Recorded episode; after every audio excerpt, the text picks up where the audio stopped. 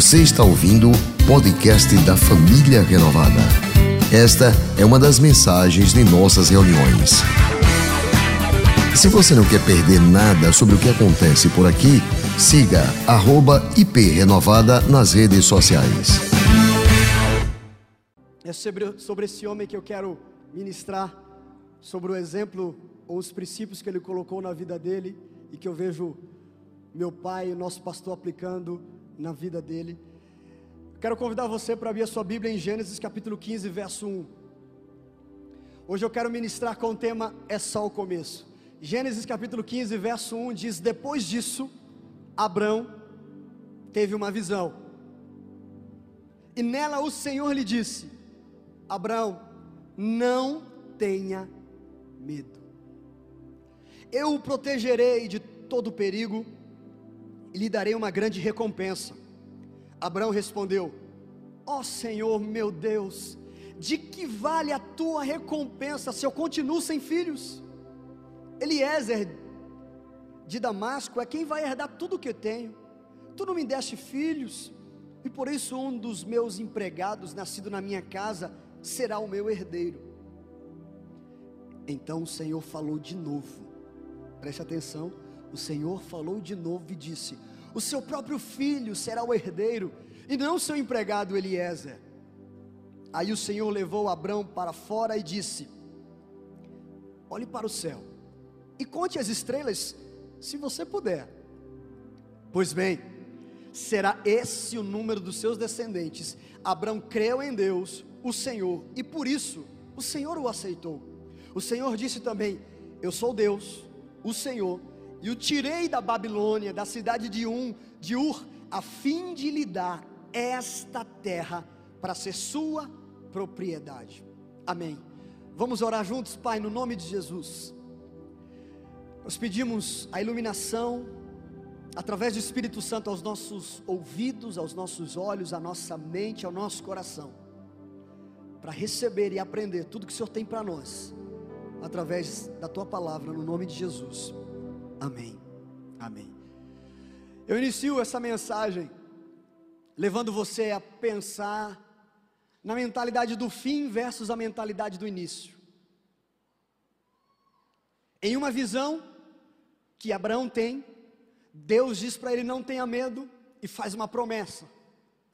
E Abraão logo relembra a Deus que ele não tem filhos, ou seja, eu tenho uma necessidade. Uma mentalidade de escassez que na maioria das vezes eu e você também enfrentamos. Eu não vou conseguir porque eu não tenho isso. Eu ainda não recebi isso, por isso eu não cheguei lá. Por isso que eu não estou pronto. Por isso, enfim, eu não tenho. Está me faltando algo. E a mentalidade do começo é: eu já recebi alguma coisa. Deus já me deu alguma coisa. Há algo que eu já recebi, que eu conquistei, há algo que eu tenho nas mãos, por menor que seja, mas eu já tenho alguma coisa. Abraão é conhecido como o pai da fé. E a nação de Israel aprendeu sobre a natureza da fé e a certeza da posse da terra prometida através de Abraão. Assim eu e você podemos olhar para a vida de Abraão e aprender sobre fé, sobre natureza da fé e sobre toda a nossa herança em Cristo Jesus. Deus fez algumas promessas a Abraão, como um território do tamanho geográfico de Sergipe. Esse é o tamanho geográfico de Israel. Fez promessas de uma descendência incontável, um nome marcado na história, um patriarca de um povo.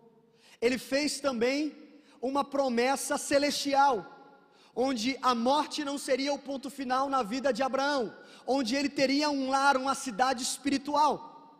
E todas essas promessas Abraão recebeu, e essas promessas podemos ver sobre a vida do nosso pastor, um homem de fé, que Aracaju é a sua cidade, Sergipe é o seu estado, aqui está o seu coração, essa terra distante da sua terra natal, que mostra a sua dependência e confiança na palavra de Deus. em largar tudo o que tinha na sua cidade, os seus parentes e, junto com a sua esposa, vir para uma terra distante.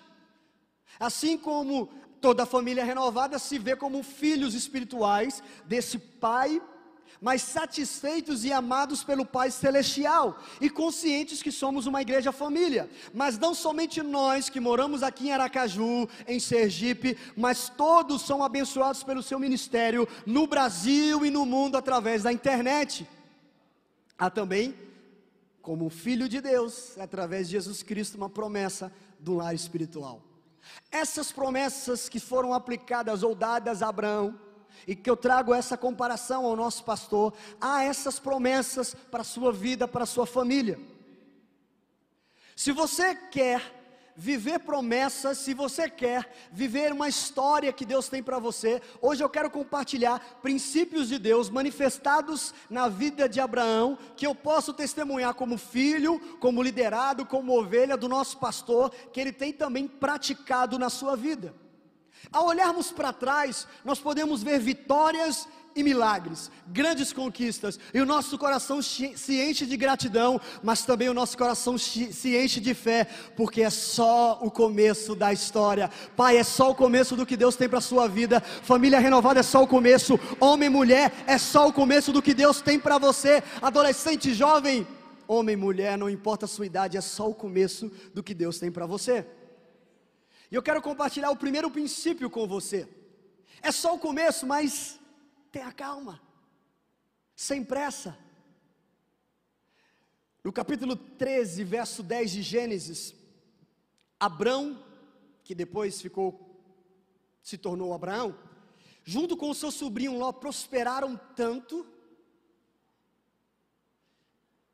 que já estava começando a ficar difícil o local que eles estavam, tamanha era a quantidade da, de pessoas trabalhando e o crescimento deles. Então eles chegam a um acordo e Abraão diz para o seu sobrinho Ló escolher, e o verso 10 diz que Ló olhou em volta e viu que o vale do Jordão, até chegar à cidade de Zoar, tinha bastante água. Era como o jardim do Senhor ou como a terra do Egito. O vale era assim antes de o Senhor haver destruído as cidades de Sodoma e de Gomorra. Atente para o verso 11. Ló escolheu todo o vale do Jordão e ele foi na direção leste. E assim os dois se separaram. Abraão ficou na terra de Canaã e Ló foi morar nas cidades do vale. Ló foi acampando até chegar a Sodoma, onde vivia uma gente má, que cometia pecados horríveis contra o Senhor. Veja o contraste da calma de Abraão com a precipitação do seu sobrinho Ló. Eu vou compartilhar algo nessa mensagem que eu não compartilhei nas outras três mensagens, porque o Espírito Santo usou o nosso pastor para trazer uma revelação, e é incrível a percepção que ele tem da leitura da palavra de Deus. Deixe Deus escolher por você. Ló escolheu sozinho. Você não vê referência de Ló pedindo conselho de Deus, você não vê referência de Ló pedindo um direcionamento de Deus, ele simplesmente olha a terra que está dando água, aparentemente uma terra que dá água, uma terra boa, a terra que parecia jardim do Senhor, como a terra do Egito, ou seja, é bela, é bonita, é atrativa aos meus olhos. Mas ele não conseguia ver os costumes e a cultura e as pessoas que viviam lá. Deus sabia. E Abraão aparentemente fica com as sobras, com o resto. Mas Abraão decidiu esperar no Senhor. Que Deus faça a minha escolha. Interessante que Ló segue por um caminho. E eu entro no segundo princípio. Siga a visão de Deus. Enquanto Ló foi para o leste, o Senhor Deus disse a Abraão: De onde você está? Olhe bem para o norte olhe bem para o sul, olhe bem para o leste e olhe para o oeste. Enquanto Ló conseguia somente ir em uma, uma direção leste, Deus estava dando uma visão para Abraão 360 graus: é norte, é sul, é leste, oeste. Você não ficou com as sobras, não. Eu tenho muito mais para você. Por isso que quando você fica com as sobras, mas é o que Deus tem para você, essas sobras se tornam muito mais do que você poderia imaginar. Verso 15: Eu vou dar a você e aos seus descendentes para sempre toda a terra que você está vendo. Por isso, mais importante do que você ser um visionário é ter as visões de Deus. Mais importante do que você ser um empreendedor, um profissional, um homem uma mulher visionária, é você ser um homem, uma mulher, um profissional, um empreendedor que tem as visões de Deus para a sua vida, para esse tempo, porque a visão da história não é a nossa visão, porque a visão do nosso futuro não é a nossa visão. A visão do futuro, a visão da história é aquela que vem do Senhor, Ele que determina o curso da história e do mundo, aquela visão que Deus tem para nós nós, essa é a que me interessa. No primeiro ponto, espero no Senhor, tenha calma. E recentemente eu passei por um momento desse, em que eu aprendi uma vez mais com meu pai. Eu estava naquela agitação para adquirir algo, e achando que aquela era a última oportunidade e a melhor oportunidade. E eu lembro meu pai falando: Filho, calma. Não existe uma última oportunidade, existe a oportunidade de Deus. Se for de Deus, vai acontecer, senão vai vir algo muito melhor. Mas naquela empolgação, nós queremos logo uma resposta, uma negociação. E os dias foram se passando, e aparentemente pa parecendo que eu tinha perdido aquela oportunidade. Mas aí, dias depois, surgiu aquela oportunidade de Deus, e na hora certa, Deus deu não só o leste, mas o norte, sul, leste, oeste. Siga a visão de Deus, siga o direcionamento de Deus. Se você não tem um comando de Deus, por que você está saindo do lugar? Deus passos, siga a visão de Deus. Terceiro, receba a promessa pela fé. Receba a promessa pela fé. Eu não posso receber por você. Você não pode receber por mim. E muitas vezes eu luto contra quando eu não recebo pela fé, quando eu não guardo no meu coração aquela palavra, aquela promessa, passa para outra pessoa que agarra com fé. No verso 17, Deus disse para Abraão: Agora você vá, ande por toda a terra. Antes ele disse: Olhe, agora vá, ande no norte, no sul, no leste, no oeste. Lembre-se, eu vou dar a você. Você vai precisar lutar, conquistar, andar. Abraão pisou na terra prometida pela fé. Deus o guiou a possuir a terra simbólica e legalmente. Essa mesma atitude nós vemos em Josué capítulo 1, verso 3, como prometia Moisés, todo lugar onde puser os pés, eu darei a vocês.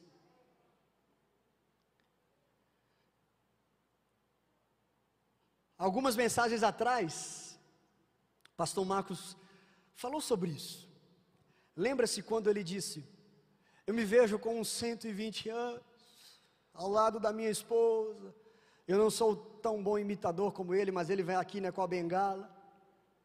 Falando de ver um hospital, uma universidade, uma escola, os netos, aliás, bisnetos, tataranetos. E ele disse uma coisa que marcou o meu coração e eu guardei aquilo.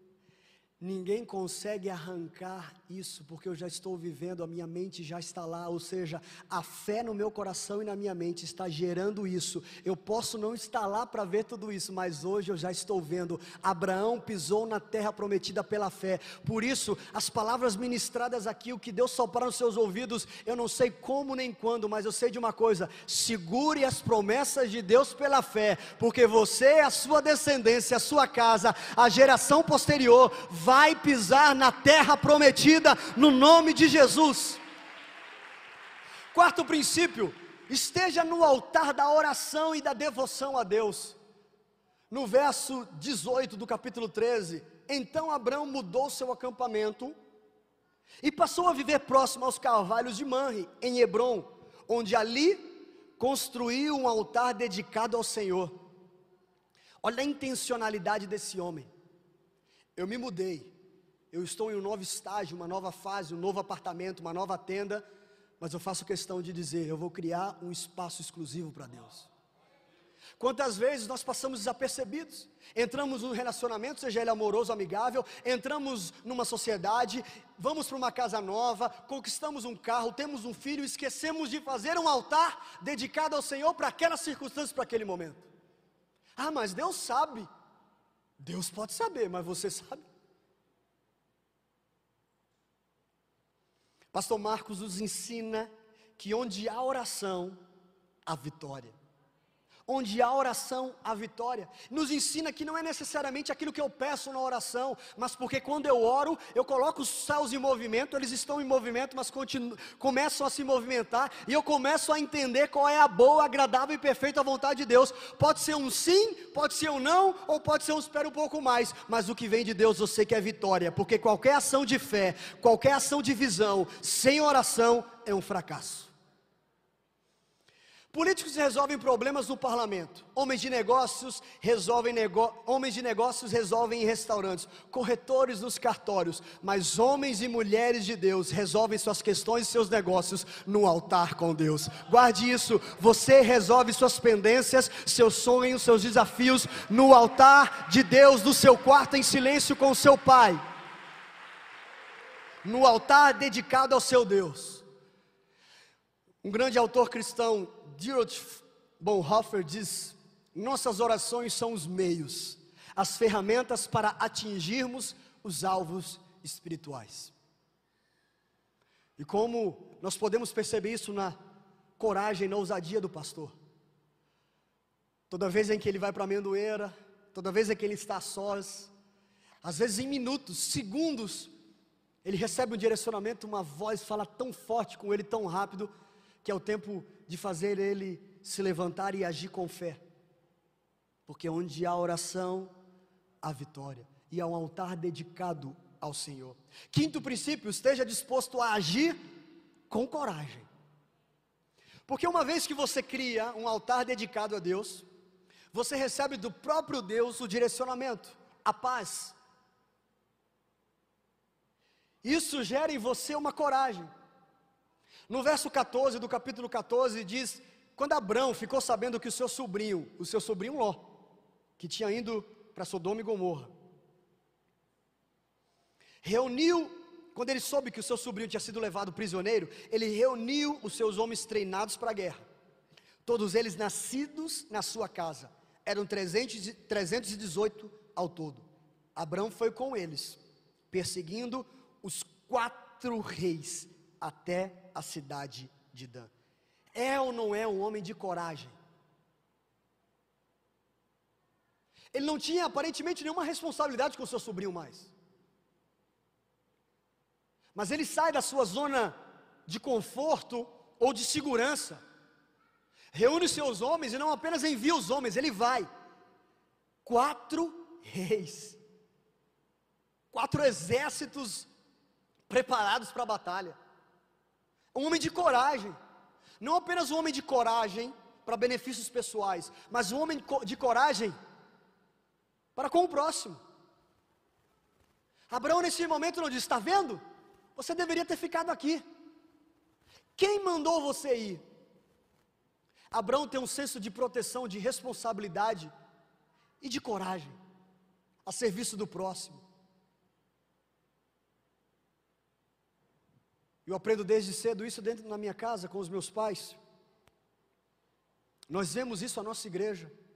Temos parcelas mensais gigantescas. Em muitos meses não temos a quantia necessária. E por causa da nossa influência e alcance global, muitas igrejas nos pedem ajuda mas isso não nos isenta de nos levantar e enviar 318 guerreiros e ir à guerra para ajudar essas pessoas que estão mais necessitadas do que nós.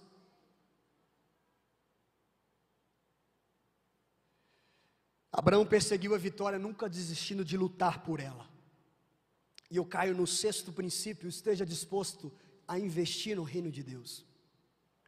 Esteja disposto a investir no reino de Deus. No verso 18, então Melquisedeque, rei de Salém e sacerdote do Deus Altíssimo, trouxe pão e vinho e abençoou. Abençoou, porque Deus usa homens e mulheres para nos abençoar. Abençoou Abraão, dizendo: Bendito seja Abraão, pelo Deus Altíssimo, Criador dos céus e da terra, e bendito seja o Deus Altíssimo que entregou seus inimigos em suas mãos. E Abraão lhe deu o dízimo de tudo. Essa é a primeira referência na Bíblia sobre o dízimo. O dízimo não como uma ordenança, não como um pagamento, não como uma obrigatoriedade, o dízimo como gratidão a Deus e sendo entregue a uma pessoa, a um rei, a um reino. Dízimo também como um sinal de investimento no reino de Deus.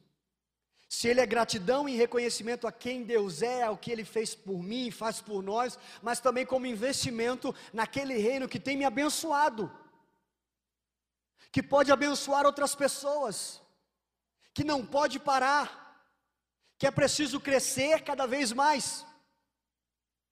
E eu não tenho dúvidas do que a gente vive na família renovada em Aracaju, em Sergipe, em meio a essa crise, em meio a todas, a todas as circunstâncias contrárias, é porque o nosso pastor faz questão de nos levar, toda a família renovada, todo mês, fazer uma aliança com Deus, consagrar o dízimo a Ele, enquanto pessoas criticam, enquanto pessoas dizem, isso não vale de nada, vocês estão dando, colocando dinheiro na mão de pessoas, não, nós estamos consagrando a Deus o nosso dízimo, a nossa oferta, dizendo, a nossa aliança é com Deus, não é com o homem, não é com o governo, não é com as circunstâncias, é com Deus, e a bênção que temos vivido aqui é sim fruto disso.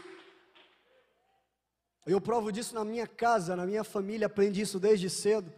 Antes de poder ter um salário, antes de ser empregado, antes de produzir recursos, quando recebia apenas mesada, mas semanalmente tinha um envelope de dízimo e meus dízimos de dois reais eu ia entregar. Dois reais já era um picolé daqueles naquela época. Mas eu fui tão fiel que eu chupava tanto picolé para encontrar o picolé premiado da Que Bom, que eu só fui conseguir depois que eu fui dizimista. Acho que eu ganhei tanto depois que a Que Bom disse: vamos parar que não está dando certo isso. Sétimo princípio e último: esteja disposto a arriscar o sucesso para obedecer a Deus. Esteja disposto a sacrificar ou arriscar as conquistas para obedecer a Deus. Abraão, no início da sua caminhada, do seu chamado, Deus fala com ele e diz: Abraão, sai da tua terra, da tua parentela e vai para uma terra que eu vou te mostrar. Nosso pastor, junto com a sua esposa, a pastora Cláudia, ouviram essa voz. Antes mesmo de casarem, Deus os direcionou no mapa do Brasil para vir para Sergipe, uma terra da qual eles não conheciam, uma terra onde havia apenas uma congregação, nem igreja era, com menos de 30 pessoas, sem local próprio, sem qualquer estrutura para oferecer, sem pessoas próximas para auxiliarem.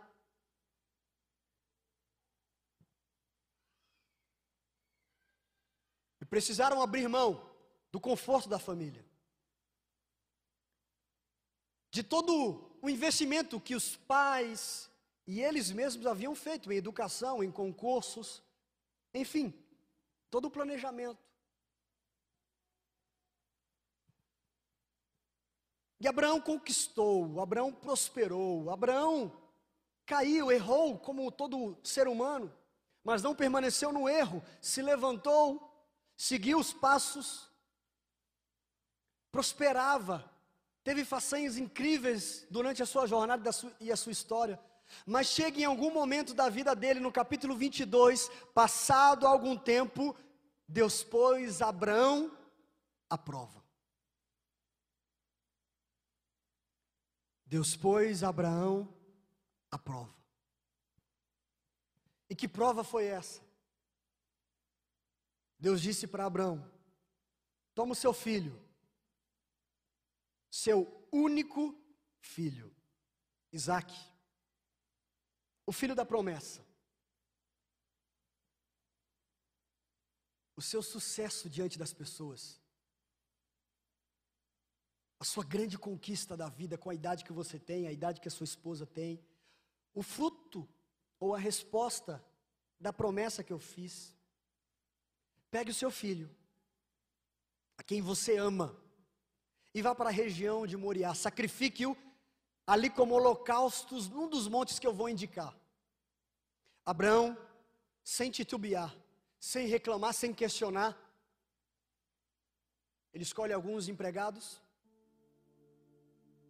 pegam a faca, o machado, pega a lenha e chama seu filho.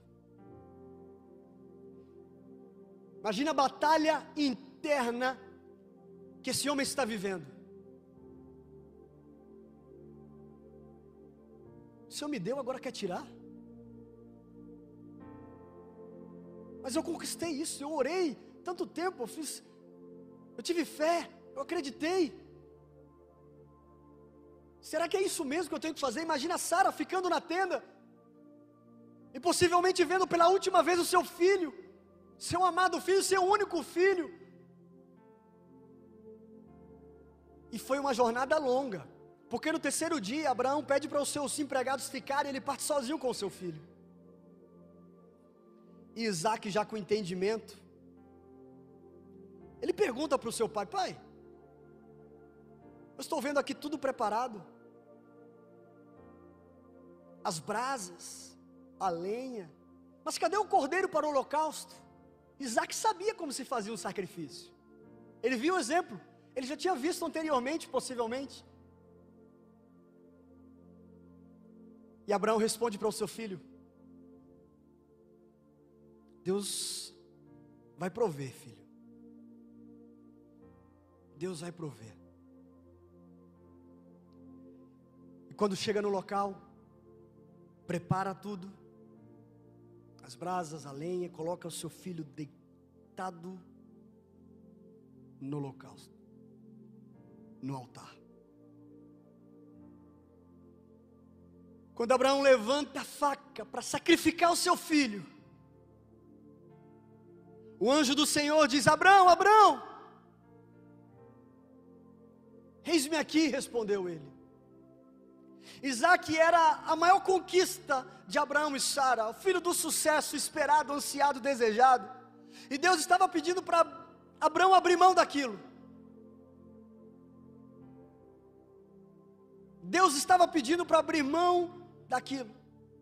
Abraão acreditou que melhor que a bênção, melhor que a promessa, é o Deus da promessa, é o Deus da bênção. Mais vale eu ficar com Deus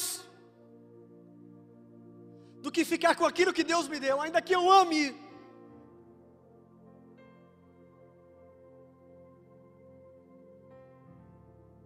E nesse momento da mensagem, é o momento que o Espírito Santo nos questiona e nos faz refletir. Ei, você tem aberto mão das suas conquistas para obedecer à voz de Deus? Ou você é daqueles que diz: Não, Deus me deu, é meu, eu conquistei, eu ganhei, não é meu, é meu, é meu. E vira as costas para Deus. Um grande evangelista, Billy Graham, diz: há apenas uma paixão capaz de controlar as outras, a paixão de conhecer e obedecer a Deus. A paixão pelas conquistas, a paixão pela bênção, pela promessa, deve estar sob o domínio da paixão de obedecer a Deus. Quando nós colocamos Deus em primeiro lugar, todas as outras coisas estão sujeitas a esse Deus, todas as outras coisas dependem desse Deus. O cônjuge, o filho, o recurso financeiro, o empreendimento, o dinheiro, nada é mais importante do que a presença de Deus comigo. O anjo diz: Não faça nada, Abraão. Agora eu sei que você teme a Deus, porque não negou o seu filho, seu único filho. Abraão é o pai da fé. Por causa de Abraão veio Jesus. Por causa de Abraão, todas as nações e povos da terra são abençoados. Eu quero saber se você que vai ser o pai da fé, de onde vai vir Jesus, está com meu coração disposto a sacrificar seu próprio filho.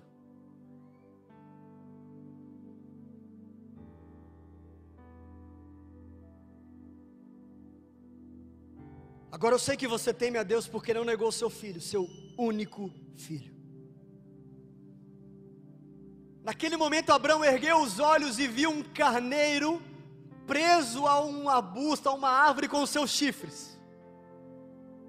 Interessante que Abraão e Isaac não tinham ouvido o barulho, o som daquele animal, não tinham visto ele, mas já estava preparado. Muitas vezes não, você não está vendo a provisão de Deus para sua casa, o milagre que Deus tem preparado para você, mas ele já está ali guardado na hora certa e no tempo certo. Você vai abrir os olhos, você vai ouvir o som e saber: Deus está provendo o milagre, mas vale obedecer do que fazer algo contrário à vontade de Deus. Abraão foi pegá-lo e o sacrificou como holocausto em lugar do seu filho. Abraão deu àquele lugar o nome de o Senhor proverá. O Senhor proverá. E no verso 18, o Senhor chamou do céu Abraão e disse: Juro por mim mesmo, declara o Senhor, que por ter feito o que fez, não me negando seu filho, seu único filho, esteja certo de que o abençoarei e farei seus descendentes tão numerosos como as estrelas do céu e como a areia das praias do mar. Sua, de, sua descendência conquistará as cidades dos que lhe forem inimigos, e por meio dela todos os povos da terra serão abençoados. Por quê? Por quê? Porque você, Abraão, obedeceu a minha voz, Pai, porque você obedeceu a voz do Senhor, nós hoje somos abençoados pelo seu sim, pela sua obediência a Deus, pelos seus anos dedicados ao Senhor, pelos seus anos dedicados nessa igreja. A sua obediência gera provisão, a sua obediência a Deus gera proteção para sua casa, para sua família. Não mire no sucesso, não mire na bênção, mire no Deus da aliança, no Deus Deus da aliança, porque tudo vai passar, tudo vai passar, mas o Senhor não passará.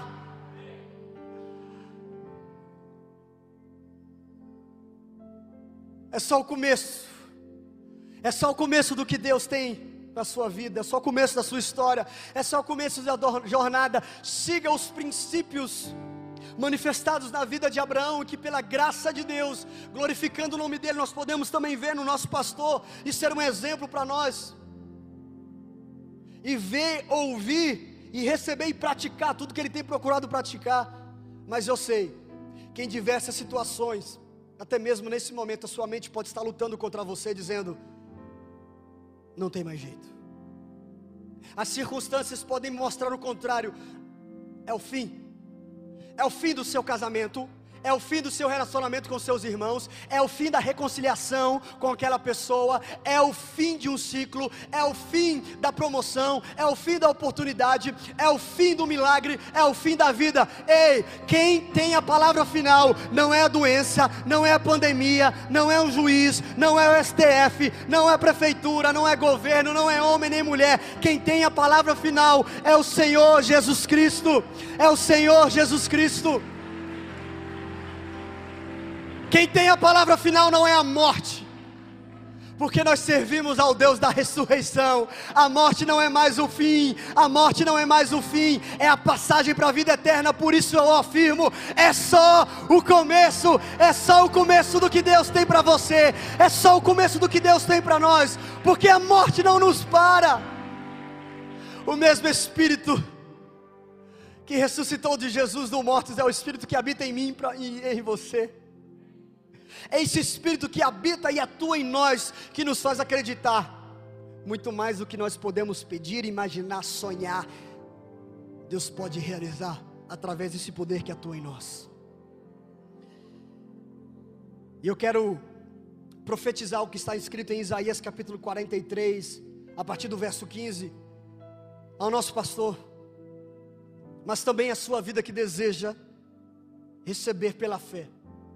Verso 15: Eu sou o Senhor, o Santo de vocês, o Criador de Israel e o seu Rei. Assim diz o Senhor, aquele que fez um caminho pelo mar uma vereda pelas águas violentas. Lembre-se agora do que Deus fez com Moisés e o povo de Israel quando saíram do Egito, foram libertos da escravidão, chegaram diante de um mar. Faraó e seu exército vindo furiosamente para os aprisionar novamente. Deus abre o mar, águas violentas, mas aquele povo milhões de pessoas atravessam e chegam até o outro lado. Verso 17: Vocês atravessaram o mar, uma vereda pelas águas violentas, que fez saírem juntos os carros e os cavalos, o exército e seus reforços. Eles jazem ali, para nunca mais se levantarem exterminados, apagados como um pavio. Assim, na cruz do Calvário, Jesus pegou o seu pecado, Jesus pegou a minha culpa, jogou no mar do esquecimento. Eles foram exterminados, apagados com o sacrifício do sangue do Cordeiro na cruz do Calvário. O diabo não pode mais acusar você. Você é um filho amado do Pai. A morte não é o ponto final, porque o sangue de Jesus te purifica, te justifica e te santifica. Mas aí no verso 18, Deus diz para esse povo: Deus está fazendo eles lembrar de tudo isso. Esqueçam que se foi, não vivam no passado. E por muitas vezes eu me questionei: como assim? Vai apagar tudo que aconteceu? Não, não pode ser, vai estar diminuindo o feito que o próprio Deus fez através dos pais e avós, não. Verso 19: Vejam, eu estou fazendo uma coisa nova.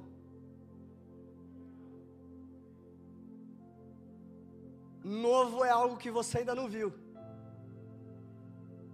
O povo de Israel, vocês estão achando que é o ponto final porque vocês estão vivendo um cativeiro, um momento difícil agora?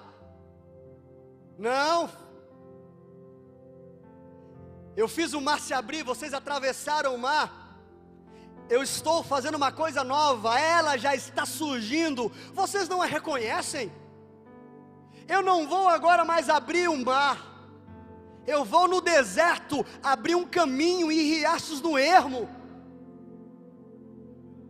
Nós podemos olhar para trás e ver milagres, vitórias, ver o mar se abrindo, mas agora vocês vão ver algo novo é só o começo, você não viu nada ainda. Agora eu vou fazer uma piscina no meio do deserto. Eu vou trazer água fresca para você. Uma terra que é estéril, árido. Vai brotar agora água. Vai ser a terra que eu tenho para vocês. Vocês vão para um novo nível. Lembre-se do que eu fiz, mas não fique preso no passado, não. Eu tenho algo novo. Ei, homem, ei, mulher. Deus tem algo novo para você. Tenha fé no seu coração. Não pare agora. Não fique preso no ano 50 50, 60, 70, 80. Deus tem algo novo. Se Ele abre o mar vermelho, Ele cria riachos no deserto depois. Só que nós limitamos o agir de Deus. Não, a oportunidade já foi. Não, a promoção já foi. Não, aquela empresa era aquela empresa, ela contratou outra pessoa. Não era aquele terreno, era aquela casa, não era aquela pessoa. A coisa nova de Deus que Ele tem para você vai substituir o que você viu no passado. E a boa notícia é: já está em processo, já está em andamento, o processo já começou. O cordeiro, o cabrito já estava naquela árvore, mas Abraão e Isaac não viam, mas já estava lá. Assim você pode não estar vendo, mas o Senhor está provendo, Ele já tem algo preparado para você. Em vez de separar as águas, Ele vai agora criar água, vai brotar água de onde não pode brotar. Você vai seguir em frente?